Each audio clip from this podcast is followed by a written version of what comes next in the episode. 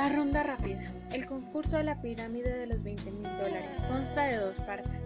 Mamá llama a la primera parte la ronda rápida, porque en esta todo es cuestión de velocidad. Los concursantes intentan que su pareja, a cada concursante se le asigna una celebridad, adivine siete palabras comunes y corrientes, dándole unas pistas. Así, por ejemplo, si la palabra es tenedor, un concursante puede decir algo así como se usa para introducir comida en la boca, no es una cuchara, sino ahora, si la pareja célebre tiene alguna neurona, cosa que dice mamá puede ser o no, el caso dirá tenedor. Entonces suena una campana y aparece una nueva palabra en una pequeña pantalla oculta. Cada equipo tiene 30 segundos para despachar 7 palabras. Luego las pantallas dan media vuelta y llega el turno en que las celebridades son quienes dan claves y los concursantes los que adivinan. Otras siete palabras y otros 30 segundos. Las una vez más y los concursantes otra vez dan las claves. El puntaje máximo en una ronda rápida es por lo tanto 21 puntos cada ronda una bonificación de 2.100 dólares en efectivo, pero la verdaderamente importante es ganarle al otro equipo porque el equipo que gana la ronda rápida pasa a la rueda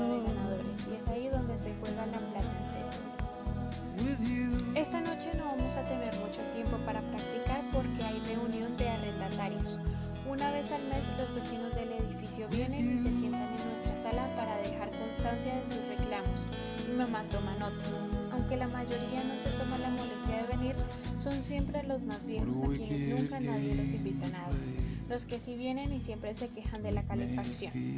La mamá de Sal, Luisa, trabaja en un lugar de ancianos y dice que los viejitos siempre quieren la calefacción. Después de las reuniones durante las cuales el señor Nancy suele dejar de recuerdo un nuevo quemón de cigarrillo en el sofá, mamá invariablemente redacta una carta al dueño con copia a alguna agencia municipal que se supone debe garantizar que nunca nos falte agua caliente, que la puerta de la entrada del edificio cierre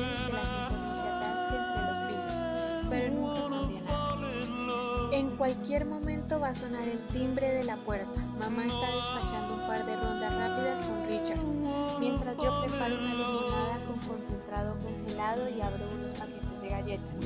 Luisa golpea la puerta con su estilo característico y yo abro y le ofrezco el plato con galletas. Ella toma una y suspira.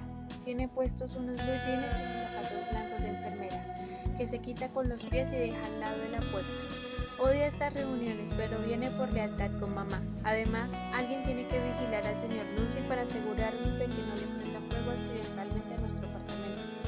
¿Limonada? le pregunto.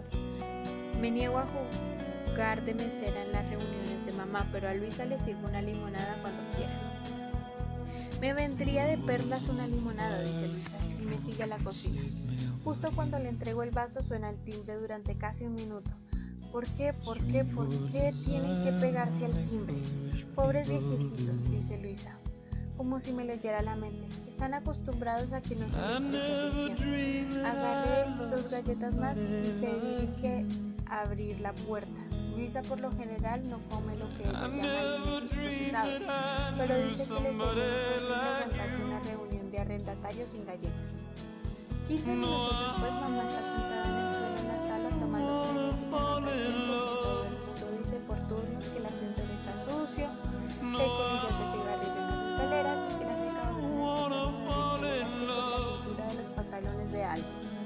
Me recuesto contra la pared en el corredor y observo a mamá levantar un dedo para indicarle a la señora Windokers que por favor hable con más despacio.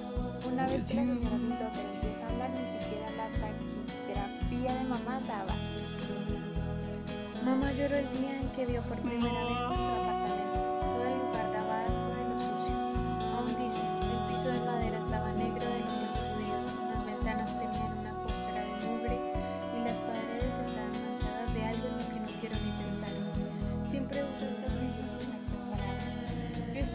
Ese día, sentada en un coche para bebés.